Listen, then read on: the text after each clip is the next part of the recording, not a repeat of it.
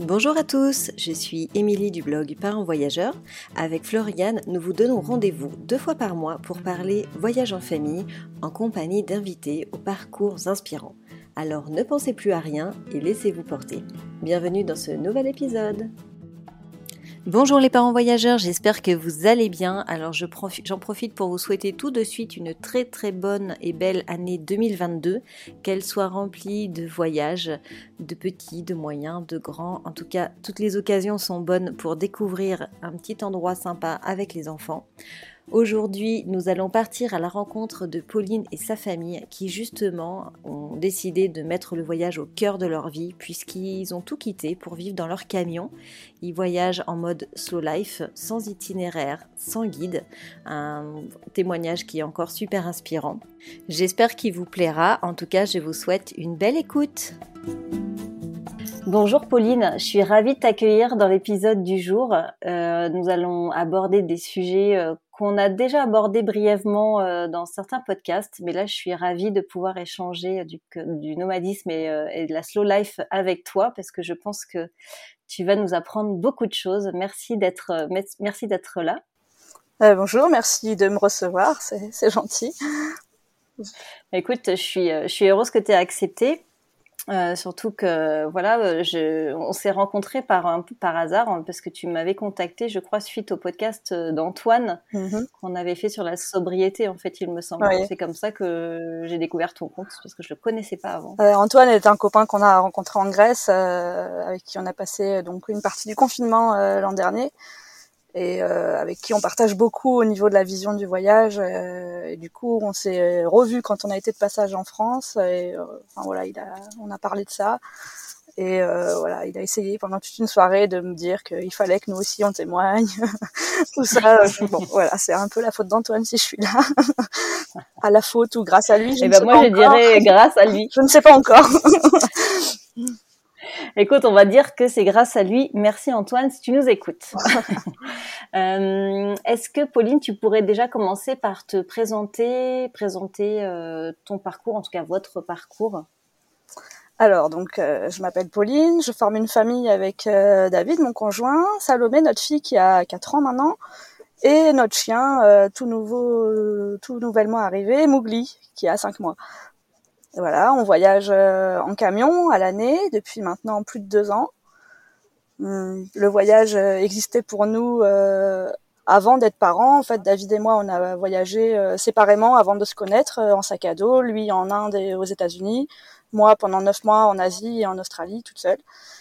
Et voilà, et quand on s'est rencontrés, très vite, on a évoqué ces familles qui avaient des enfants qui grandissent sur la route, sans savoir que nous, on en aurait aussi un jour. Et en fait, c'est arrivé plus vite que prévu et euh, on s'est enfin voilà, quand on a su que j'étais enceinte, on s'est dit bah nous on veut continuer à voyager euh, en famille, voilà. Et du coup, on est parti euh, quand j'étais enceinte en transsibérien de Vladivostok à Saint-Pétersbourg. Et ce premier voyage en presque famille, on va dire, euh, nous a euh, vraiment rassurés quoi sur le fait de pouvoir voyager avec un enfant. Donc quand Salomé est né, bah, voilà, on a profité des débuts de la parentalité et puis ensuite on a eu l'occasion d'acheter un camion pas du tout cher et assez rapidement. Du coup, on s'est retrouvé avec une vieille ambulance de l'armée et de là, bah, David l'a aménagé parce qu'il aime bien bricoler. Et on est parti euh, pas longtemps après. Donc la première fois qu'on est parti, Salomé avait 13 euh, mois. Et puis bah là, ça fait maintenant deux ans qu'on est vraiment sur la route au quotidien. Euh. Voilà, donc nous voyageons sans guide de voyage, sans frigo, sans sponsor, sans plan non plus. On n'a pas de case à cocher à l'avance de ce qu'on va visiter ou pas visiter, sans date de retour et sans énorme budget. Voilà. C'est super, mais alors du coup j'ai plein de questions qui me viennent euh, la suite à ta présentation. Euh, en fait, avant d'avoir euh, Salomé, vous étiez déjà nomade ou vous étiez installé dans une ville en France et vous aviez une vie sédentaire? Alors, on n'était pas, on n'était pas nomade. on était sédentaire. Bah, moi, je rentrais de voyage depuis pas très très longtemps avant, genre deux ans avant où j'avais été euh, voilà avec mon sac à dos à me balader à droite à gauche, euh, à trouver mes maisons partout en fait et à et à me dire ben je veux plus être en France, je veux continuer à voyager. Euh, David aussi, ça lui parlait. Enfin voilà, donc on n'était pas nomades, mais on avait euh, l'idée de voyager en tout cas euh, sur du long cours. Parce que autant lui que moi, on s'est rendu compte qu'en voyage, on aime bien passer du temps dans les endroits, euh, rencontrer les locaux, euh, traîner, vraiment traîner, s'imprégner, euh, avoir des repères, avoir des habitudes presque. Ouais, en fait, c'est vivre comme un local, mais de manière éphémère. En fait, vous prenez ce que vous avez à prendre et après vous changez d'endroit. Ouais, c'est un peu ça. Ah, bah, après, on reste assez longtemps sur les endroits, enfin, par rapport à beaucoup de voyageurs. Pour un exemple, on était en Grèce pendant neuf mois l'année dernière, donc. Mmh. 9 mois, c'est pas mal par rapport à des voyageurs, euh, même en camion, qui sont restés forcément plus cette année avec le confinement, qui ont fait trois mois maximum et qui après euh, déguerpissaient vers les Balkans ou la Turquie. Euh, nous, on a traîné en Grèce parce qu'on y était bien, qu'on aimait les locaux et qu'on aimait en fait finalement euh, bah, être les derniers euh, résistants, à être mmh. toujours là et les, les locaux qui nous connaissaient finalement, qui on faisait partie du décor euh, presque quoi donc mmh. euh, on aimait bien ça. Et, et, donc du coup, quel était votre votre déclic pour dire on quitte tout et et on, on part faire du nomadisme? Enfin, il y a bien eu un jour où vous vous êtes dit, mais on, y va quoi Bah, euh, on était parents depuis pas longtemps. Et puis on, s'est mis à regarder comme ça les annonces sur le bon coin pour euh, le camion. Et puis bon, il y avait une occasion euh, vraiment pas chère. Enfin voilà, on a acheté notre camion moins de 2000 euros. C'est pour situer pour les gens qui veulent voyager. C'est un camion qui coûte pas cher, qui est notre maison. On n'a pas de maison en France. On a mmh. juste un box avec deux trois affaires, c'est tout.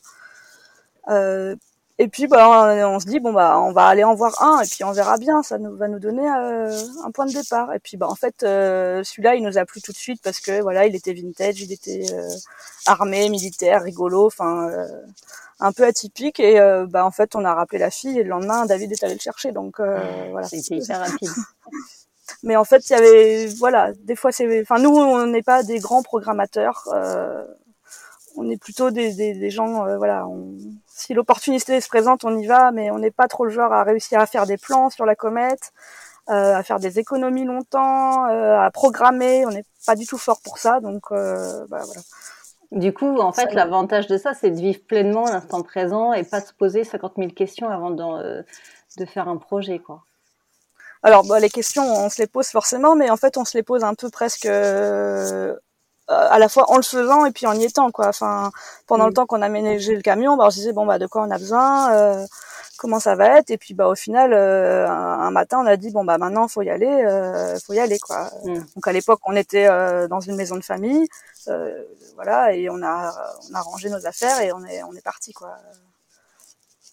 Comme ça dure je trouve, je trouve ça toujours dingue euh, bah, parce que sinon tu te dis euh, bah demain euh, ah bah je peux faire une fête avec tel ami. Et puis ah bah non après il y a le mariage de mon cousin dans un mois. Et puis ah bah non là c'est l'hiver. Ah bah non là c'est et en fait à chaque fois il y a un truc qui te décale qui te décale qui te décale. Et moi je le sais parce qu'avant d'avoir voyagé toute seule il s'est passé plusieurs années avant que ce projet il se concrétise et ça me tenait trop à cœur. Et en fait c'était super difficile d'être confrontée euh, c'est presque échec euh, où t'es là bah non en fait ça se fait pas parce que euh, t'attends parce que t'as pas les sous parce que il euh, y a toujours un contretemps. Et en fait j'étais très très frustrée de ça. Et quand mon premier enfin mon grand voyage s'est concrétisé après tu dis non mais là il faut il faut y aller quoi. On a un peu tendance à dire tous les deux que la vie c'est maintenant et qu'il faut enfin voilà, si tu te mets pas le coup de pied aux fesses à un moment donné, ben il y a toujours quelque chose qui mm. te retient parce que tu es dans ton confort, dans ta vie euh, en France, avec tes amis, avec tes habitudes. Euh, si tu te mets pas un coup de pied aux fesses, il se passe rien en fait. Mm. Vrai. Et et moi, euh, moi surtout, je crois que j'avais cette urgence un peu de dire mais il faut le faire parce que voilà et puis on avait un peu la pression des dates euh, d'école à l'époque euh, on se disait euh, trois ans ça passe super vite il faut qu'avant les trois ans on soit rentré. Et puis bon maintenant c'est c'est plus dans nos têtes mais il y avait cette un peu cette pression là de, de, profiter du temps de Salomé toute petite quoi. Mmh. ouais je comprends. Mais oui vous avez carrément raison c'est enfin on trouve toujours des empêchements, enfin on trouve toujours des, raisons qui, font qu'on le fait pas, qu'on part pas. Et euh, effectivement, à un moment donné, il faut aussi euh, se dire bah c'est maintenant quoi, il faut il faut y aller. Et euh, par rapport au, fait de se dire, bah, ok, vous avez trouvé votre camion, qu'est-ce qui a fait que vous aviez envie plutôt de, faire ce voyage en mode slow life? Euh, alors déjà, le fait de devenir parent a fait qu'on a pris des consciences euh, environnementales qu'on n'avait pas autant, on va dire. On s'est rendu compte euh, de plein de choses concernant la planète. On est beaucoup plus plus, plus conscient, plus concerné, plus impliqué par rapport à ça. Et donc de là déjà, on se disait bon bah on peut pas prendre l'avion toutes les semaines, c'est pas réaliste pour nous.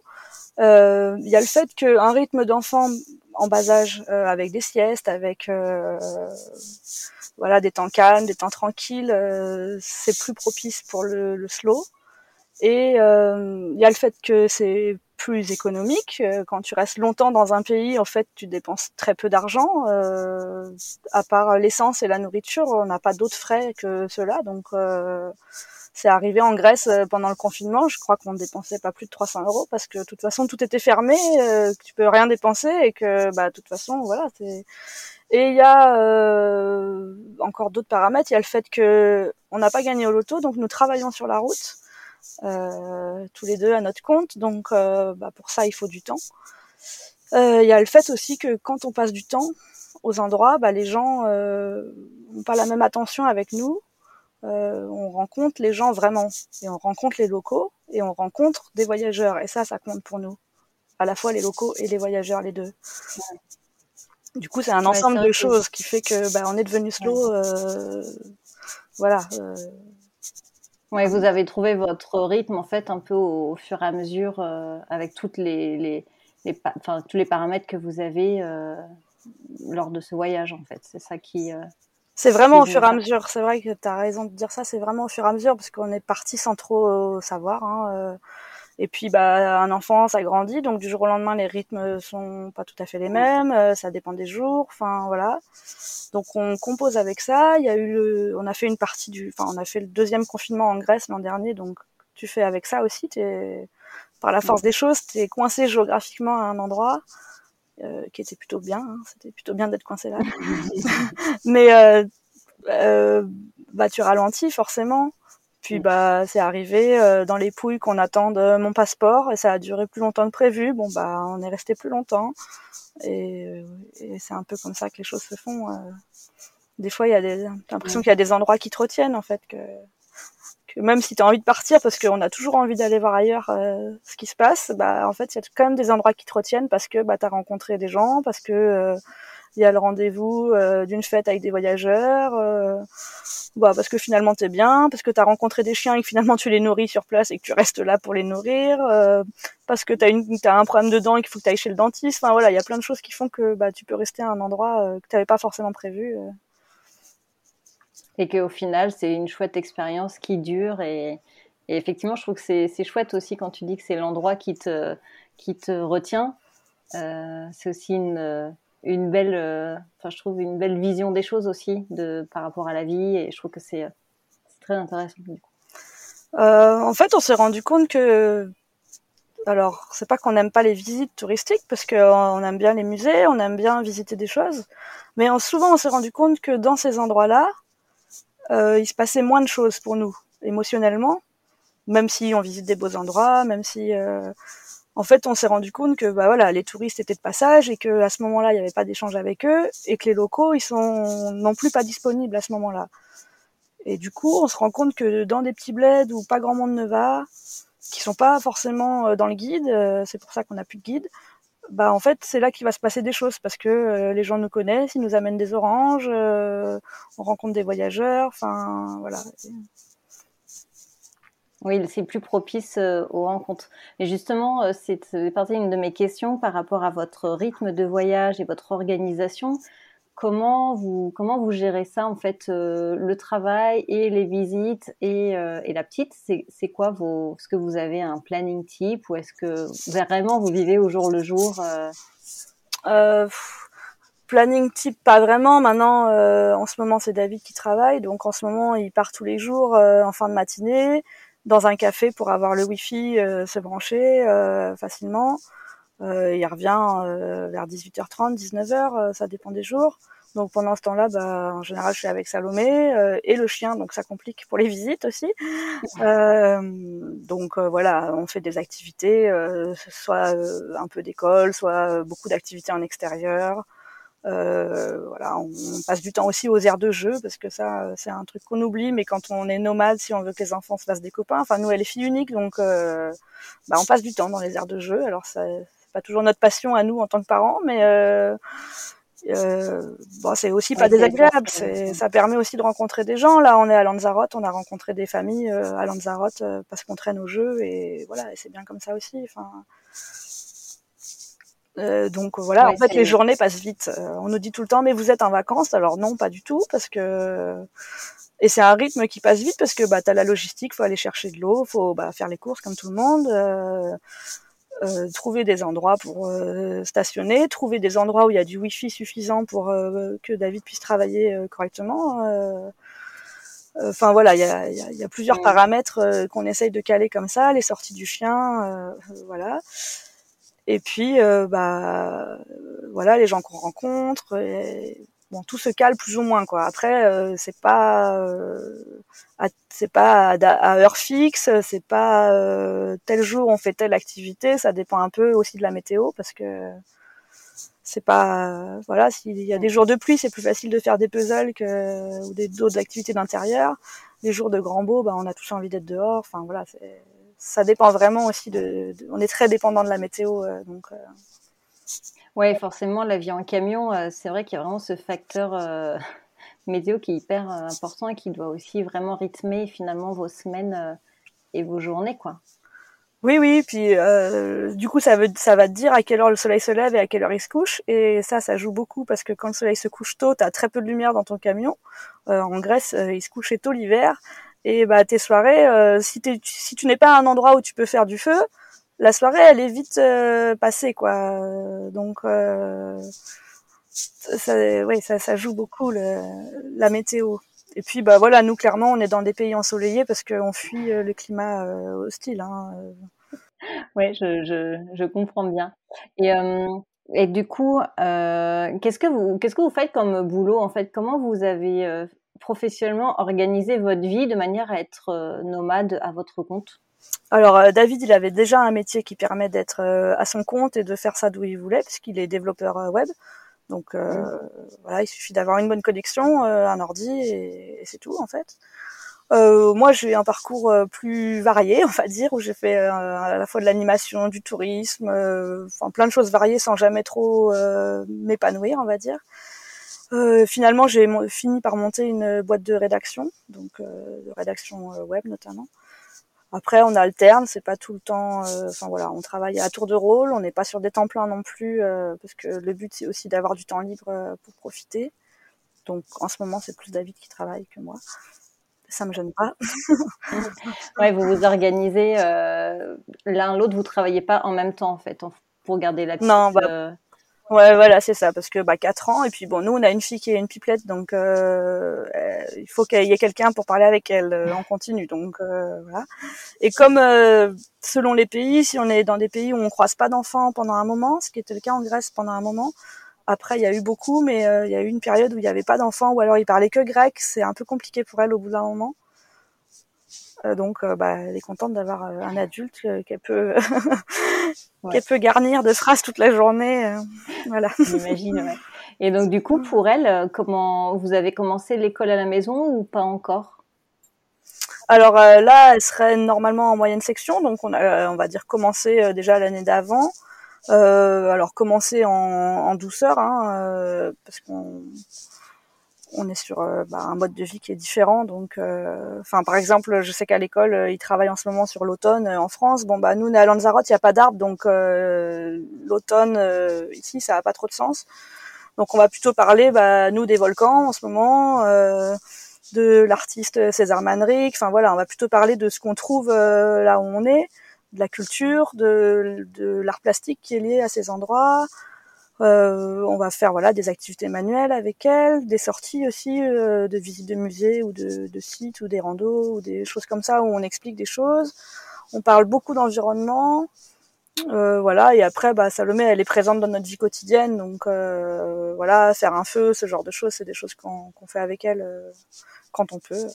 C'est chouette, ça, c'est vraiment la vraie école de la vie, quoi. Elle, elle apprend sur le tas la vie quotidienne dans la nature, et à la fois vous, adaptez son, on va dire son niveau scolaire à là où vous êtes en fait à l'instant T, quoi. Voilà, c'est un peu ça. Alors c'est sûr que c'est moins formel, donc euh, c'est plus difficile pour elle d'être assise à une chaise, par exemple. Euh, ce genre de choses, c'est plus difficile. Après, euh, en contrepartie, bah, elle va savoir interagir facilement avec des gens, quelle que soit leur langue. Voilà, ce genre de choses. Oui, elle développe de Je pense des compétences différentes. Oui, tu peux pas comparer en fait. C'est c'est des niveaux de oui, des niveaux d'apprentissage qui sont qui sont différents. C'est c'est évident quoi. Ouais, ouais, ouais. Ouais, puis l'an dernier, pendant le confinement grec, il y avait beaucoup de familles euh, en Grèce sur ces plages. Euh, il y avait beaucoup de familles françaises et c'était super parce qu'il y avait des gamins euh, entre de 1 an à 14 ans, on avait. Et les, les enfants, en fait, ils se prenaient en charge ensemble, quoi. Ils, ils jouaient ensemble, ils faisaient leur jeu. il y avait des plus grands qui s'occupaient des plus petits. S'ils avaient envie de monter des spectacles, ils montaient des spectacles ils, enfin, ils faisaient des, de l'escalade, ils organisaient plein de choses ensemble. Euh, c'était assez chouette de voir euh, en fait que ils se débrouillaient très très bien, euh, même sans nous quoi.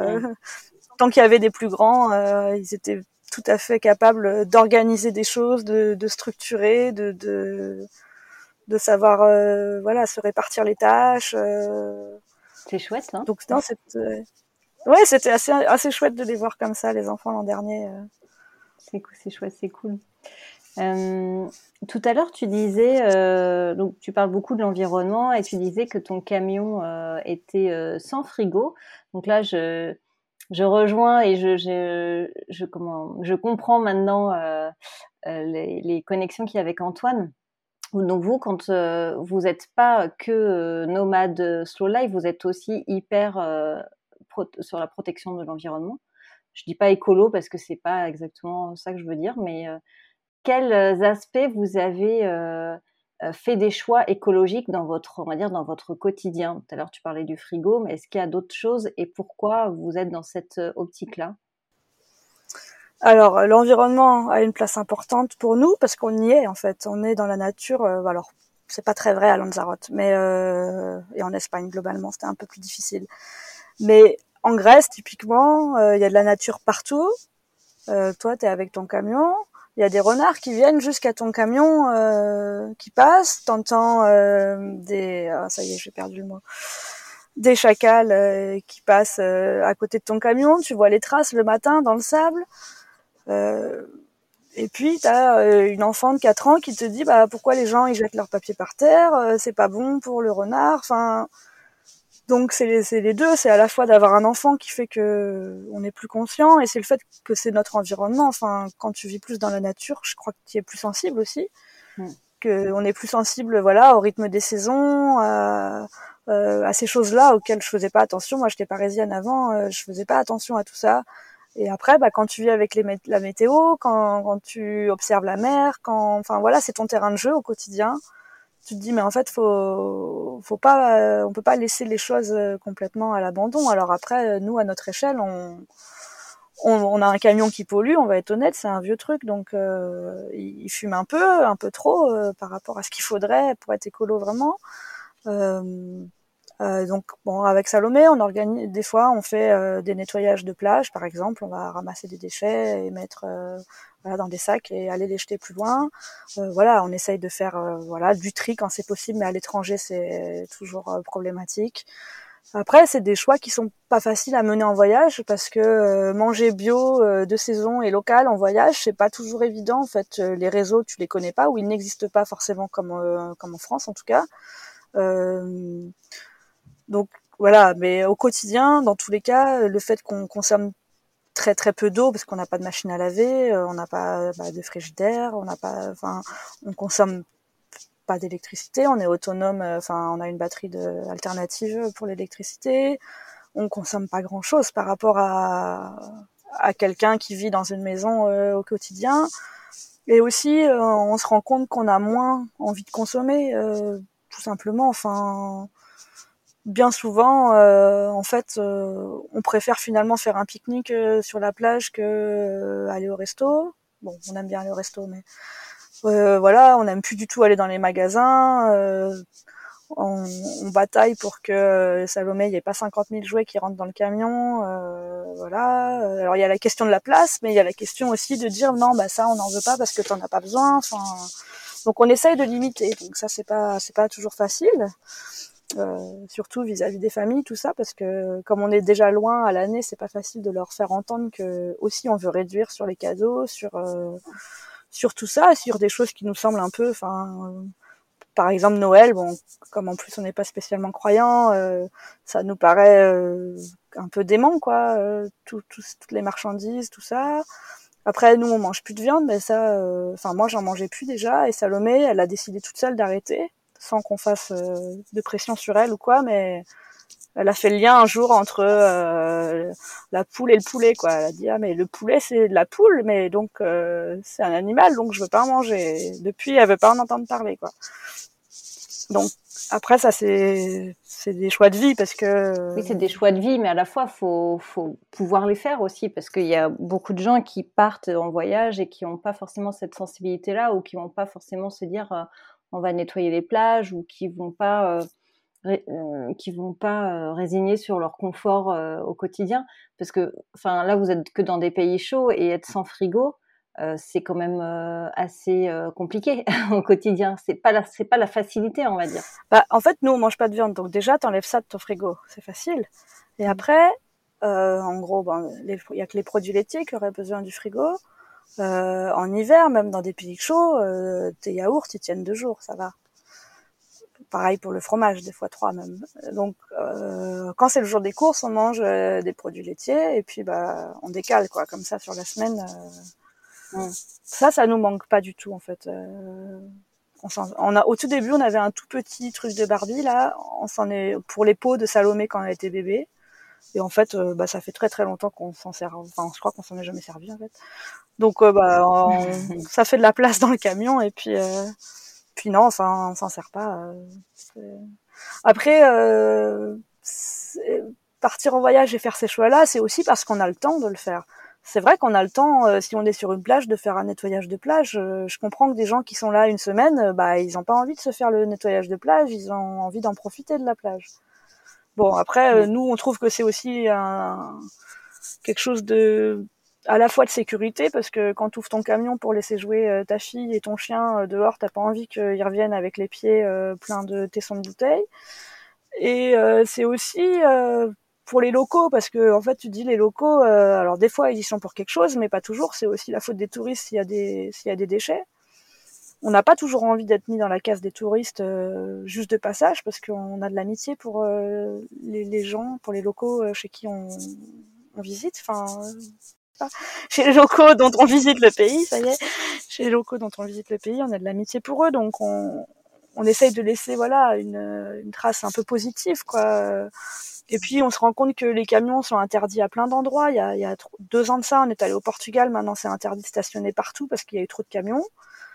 Et on n'a pas envie non plus que qu'il y ait des amalgames qui soient faits en disant bah les gens qui vivent en camion euh, c'est des cradocs euh, qui laissent tout par terre euh, et après eux c'est l'horreur. Donc on a envie de participer au fait que bah, ce soit un peu propre et que ça donne une bonne image aussi et, puis de se dire bah ouais en fait euh, c'est pas parce qu'ils vivent dans des camions qu'ils sont là pour polluer ou pour abîmer le paysage ou pour pas respecter les locaux enfin ouais c'est dommage d'avoir cette d'avoir cette espèce d'étiquette alors qu'au final ça n'a absolument rien à voir en fait Enfin, le touriste euh, qui reste là une journée va polluer peut-être plus ou moins. Enfin, c'est pas parce que l'endroit est pollué que c'est forcément euh, la faute des personnes qui, euh, qui ont dormi là, en fait, en camion, en camping-car ou en van.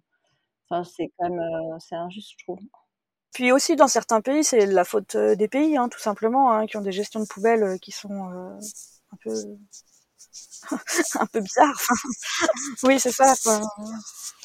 Donc, donc voilà, bon après, euh, on fait à une petite échelle. Euh, on aimerait pouvoir euh, voyager sur des projets plus plus engagés, avec des associations, de faire de l'observation d'animaux sur leur territoire, des choses comme ça. On, aimerait bien aller vers ce genre de choses progressivement.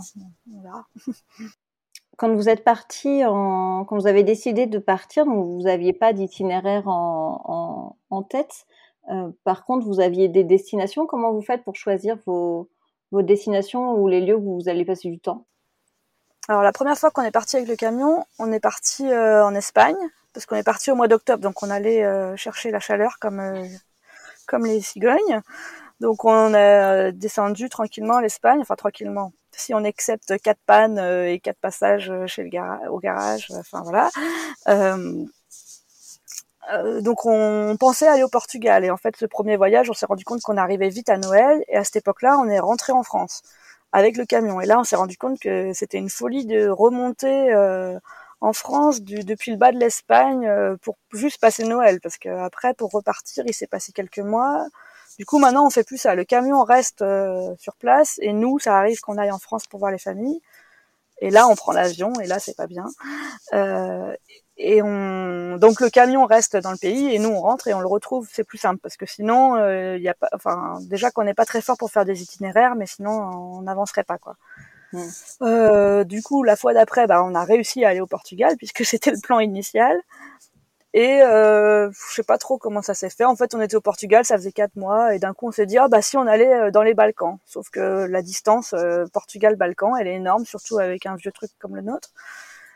Et en fait, euh, après cet épisode-là, on s'est dit non mais là, il faut qu'on arrête de faire des, des, sauts comme ça, complètement pas réfléchis. donc donc on est reparti après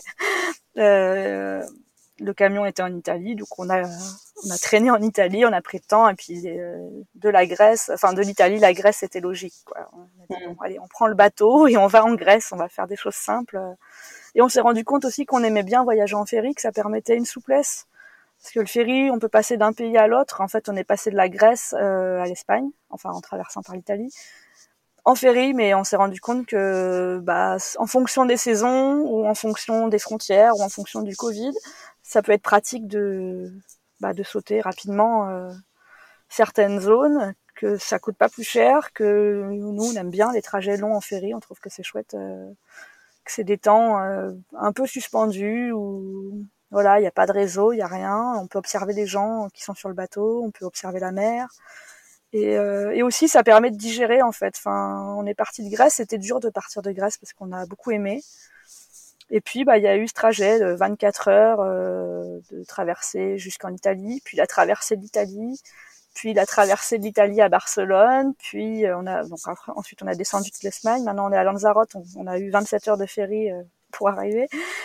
Donc en fait ces temps-là, c'est des temps de transition que nous on aime bien, qu'on trouve important pour pouvoir passer du d'un à l'autre. On n'arrive pas à zapper un pays comme ça parce qu'en fait on a des attaches sentimentales. Et, euh, et du coup, bon bah là, on s'est dit bon bah là c'est l'hiver, le Maroc est fermé, donc on va aux Canaries et on va y passer du temps, mais il fallait qu'on soit prêt à passer ce temps-là, donc il fallait qu'on ait digéré la Grèce déjà. c'est intéressant ce que tu dis, un peu comme si euh, c'était ce moment pour, pour fermer une page, euh, voilà, une, page de ce voyage qui, qui se ferme et, et se préparer à en accueillir une autre finalement. Oui, c'est un peu ça, c'est un peu pas comme des ruptures, mais euh, il y a quelque chose d'émotionnel euh, avec des endroits où tu as passé du temps, avec des gens que tu as rencontrés, euh, des, lieux avec lesquels tu as une proximité, même, je veux dire, intérieure, quoi, dans ton corps, où tu, connais la géographie, même dans tes sens, quoi. Bah, c'était le cas de la Grèce, on a passé longtemps, c'est vrai que neuf mois c'est long. Et c'était, ouais, on était très très émus de quitter la Grèce euh, et on se voyait pas arriver tout de suite euh, dans un autre pays. Et c'est peut-être pour ça qu'on n'a pas été dans les Balkans ou en Turquie parce qu'on n'était pas prêt en fait pour euh, pour euh, aimer les gens déjà là-bas, pour pour voilà les paysages, pour pour embrasser tout ça. On n'était pas encore prêt quoi. Il fallait qu'on qu'on digère un peu. Mmh. Ah, c'est hyper intéressant. Et, euh, et vous vous êtes pas dit à un moment donné, euh, ok, on s'arrête là et on, va vivre ici, quoi. Vraiment un lieu où tu t'es dit, euh, si je dois me poser, ce serait ici ben, on y a pensé parce que bah, la Grèce décidément nous a beaucoup charmés. Euh, sur l'île d'Evia, euh, on a rencontré euh, un grec qui nous a emmenés dans une cabane, une bergerie qu'il occupe depuis pas longtemps, au milieu de la montagne, juste à côté de la mer. Donc c'est un endroit qui est super. Il y a zéro touriste, bien sûr. Il y a même pas de locaux. C'est très beau. Tu te dis, mais en fait, peut-être que ça, ça suffit. une maison, du soleil, les moutons qui passent, qui vont boire à la fontaine à côté, enfin à la source, même pas à la fontaine tu te dis bah peut-être que ça suffit. Et puis bah en fait euh, bah, nous on aime profondément quand même euh, aller voir ce qui se passe euh, rencontrer des gens découvrir des choses. Et puis et puis bon bah on se dit bon bah pour Salomé est-ce que c'est évident d'aller vivre une vie dans la, la, pampa au fond de la Grèce c'est pas forcément non plus simple quoi. Mmh, mmh. donc voilà il y a des lieux que tu gardes en tête comme ça où tu te dis ah bah tiens peut-être qu'un jour quand on aura envie de se poser. On n'en sait rien si ça arrivera un jour, mais. Euh, euh pour l'instant, euh, pour l'instant, vous avez envie de, de profiter, de voyager, euh, découvrir euh, tous les lieux que vous avez à portée de main, quoi pour l'instant, on a envie de découvrir, de voyager, et puis on a tous les jours, euh, enfin moi surtout, j'avoue, je suis un peu, un peu obsessionnelle. Euh, on a tous les jours un nouveau plan. Ah bah tiens, si on allait là, enfin même des trucs super loin ou pas du tout accessibles ou compliqués. Enfin, on se dit toujours ah mais non, mais on a envie d'y aller en fait. Et quand Salomé, on lui pose la question, elle, elle est profondément dans le voyage. Pour elle, c'est quand les gens la rencontrent, elle dit ah, mais moi je voyage à l'année, euh, tu veux visiter mon camion euh. Mais pour elle, euh, c'est pas du tout s'installer quelque part, ça fait pas du tout partie des plans parce qu'elle aime bien aller voir des nouvelles choses, découvrir, voir de nouveaux enfants. donc pour l'instant, elle est heureusement pour nous pas encore dans l'âge où elle veut s'ancrer quelque part. Mmh. Ouais, c'est vous avez encore un petit peu de temps du coup. bah pour l'instant, tant qu'il y a des copains de temps en temps, qu'il y a papa et maman, le reste si elle découvre des choses, qu'elle peut faire du vélo, euh, faire ses jeux, le reste, euh, ça lui convient. Mm. Et puis, euh, elle n'a jamais été à l'école, elle sait pas ce que c'est, donc elle a passé plus de temps dans un camion que dans une maison. Hein, donc, c'est sa normalité en fait. Ouais. ouais, tout à fait. Et du coup, là, vous êtes à Lanzarote. Vous savez combien de temps vous, vous restez? Est-ce que vous connaissez votre prochaine destination? Oh là, oh là. euh, alors on ne sait pas combien de temps euh, on va rester, euh, pour la bonne raison que David a des soins dentaires euh, à faire et que bah ça prend le temps que ça prend. Donc pour l'instant nous sommes là. Où nous serons après, on n'en sait rien puisqu'on ne programme pas tellement. Que on ne sait pas trop comment ça va être dans les Canaries avec l'évolution du volcan. voilà, on, a, on regarde aussi l'ouverture des frontières du côté du Maroc puisque c'est fermé pour l'instant avec l'Espagne on voilà, on, sait pas trop en fait, et puis on veut pas trop faire de plans parce que de toute façon ça se passe jamais comme on a prévu, donc euh, on se laisse porter et puis on, on verra bien. c'est chouette, c'est plutôt chouette. Qu'est-ce que tu, quel conseil pourrais, tu pourrais donner aux personnes qui ont envie de sauter le pas comme ça et qui ont envie de vivre une, une vie de nomade, une vie de voyage avec, euh, avec des enfants? Alors peut-être qu'effectivement c'est pas pour tout le monde. En tout cas, euh, avec un confort euh, limité, ça convient peut-être pas à tout le monde, ou en tout cas euh, ils le savent pas encore parce que bah, le voyage t'apporte autre chose que le confort matériel. Tu, tu, apprends très très bien à vivre sans télé, sans sans beaucoup de choses. Enfin, je crois qu'on l'apprend très bien. En tout cas, nous on s'en passe très bien. Je comprends que ça ne convienne pas à tout le monde. Euh, par contre, ce que je pourrais dire, c'est que c'est dommage d'attendre. Parce que euh, bah, quand on attend, on ne sait pas en fait ce qui peut se passer dans la vie. Euh, on n'est jamais à l'abri d'un accident, de, choses qui sont, parfois tristes. Et c'est dommage d'attendre, de se bloquer en tout cas pour des choses, d'avoir peur. D'avoir peur c'est normal, mais de comprendre pourquoi on a peur et puis d'essayer, d'essayer sur des petites périodes, d'essayer sur des avec des locations ou avec euh, voilà des choses. Et puis euh, voilà, le voyage en camion, ça convient pas à tout le monde. Il y a d'autres façons de voyager, en vélo, euh, en échange de maison. Enfin, il y a plein de choses à faire. Et aussi, je pense qu'il faut pas se bloquer à cause de l'argent.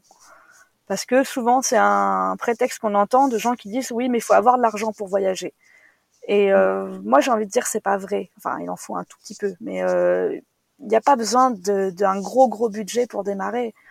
Euh, oui, on peut avoir un camion à 100 000 euros si on veut.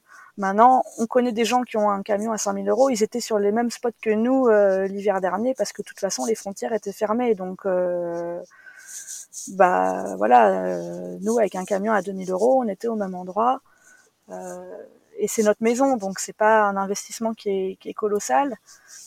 Et il y a plein aussi de façons de voyager chez l'habitant, en couchsurfing, euh, de covoiturage, euh, de plein de choses qui permettent de voyager sans un gros budget. Et si vraiment l'envie, elle est là au creux de vous et que et que bah, ça démange, euh, je crois qu'il faut y aller, quelles que soient les finances en fait. Alors effectivement, c'est peut-être un peu léger de dire ça quand on a des crédits ou des choses sur le dos, mais en fait, plus on reste en France dans un confort, plus les crédits euh, on en prend parce que bah, on veut une nouvelle télé, parce que on a besoin d'un nouveau téléphone, parce qu'on a besoin d'un nouveau pantalon, on a besoin d'un nouveau véhicule, et puis bah, on veut travailler pour rembourser ce crédit, et puis on prend des contrats de plus en plus longs. Et en fait, c'est un, serpent qui se mord la queue parce que euh, bah, si tu réduis drastiquement euh, ton mode de vie, tu vas facilement aller vers ce voyage en fait. Enfin, si tu le souhaites, mais. Mm. Ouais, je suis tout à fait d'accord. En fait, euh, la vie sédentaire nous impose en fait des charges et on doit travailler plus pour payer ces charges, alors que quand on voyage dans, en van, quand on est nomade, on se décharge de toutes ces contraintes euh, financières en fait. Euh, effectivement, quand tu dis qu'il faut euh, une base pour, enfin, une base d'argent pour partir, toi, t'estimes à, à combien en dehors de l'achat du camion, parce que l'achat du camion, effectivement, ça dépend vraiment de chacun, mais, mais pour toi, partir, enfin, une famille qui veut partir, tu lui conseilles d'avoir combien sur son compte en banque? Est-ce que vaut mieux avoir euh, Bah nous, on n'avait pas grand-chose. Enfin, moi, j'ai jamais rien sur mon compte euh, en banque personnellement, donc euh, et on n'avait vraiment pas grand-chose la première fois qu'on est parti en Espagne. On était même euh, serré. Et puis en plus, on s'est retrouvé avec quatre pannes en cours de route, donc à chaque fois du garage à payer. bon, je sais pas, il y a pas, il y a je crois qu'on peut vivre euh, sobrement. Euh, enfin, nous, on est trois, donc euh, c'est pas une grosse famille, mais euh, avec largement moins de 1000 euros, tu peux vivre par mois sobrement quand tes dépenses sont juste alimentaires et de faire de l'essence et que tes déplacements sont, sont réduits en fait. Enfin, après, je sais pas du tout combien ça coûte quand on voyage en vélo, mais je suppose qu'il y a des hébergements en plus, donc du coup, ça mais il y a des modes de voyage qui font qu'on est sur, euh, enfin voilà, les gens mm. qui échangent des maisons, qui mettent en appartement, en location leur maison. Ou, euh... Mais euh, alors, ce qui est difficile, c'est de larguer les amarres, euh, en fait, d'être au bout du plongeoir et de se dire bon bah, je saute, mais il n'y a pas de corde, quoi.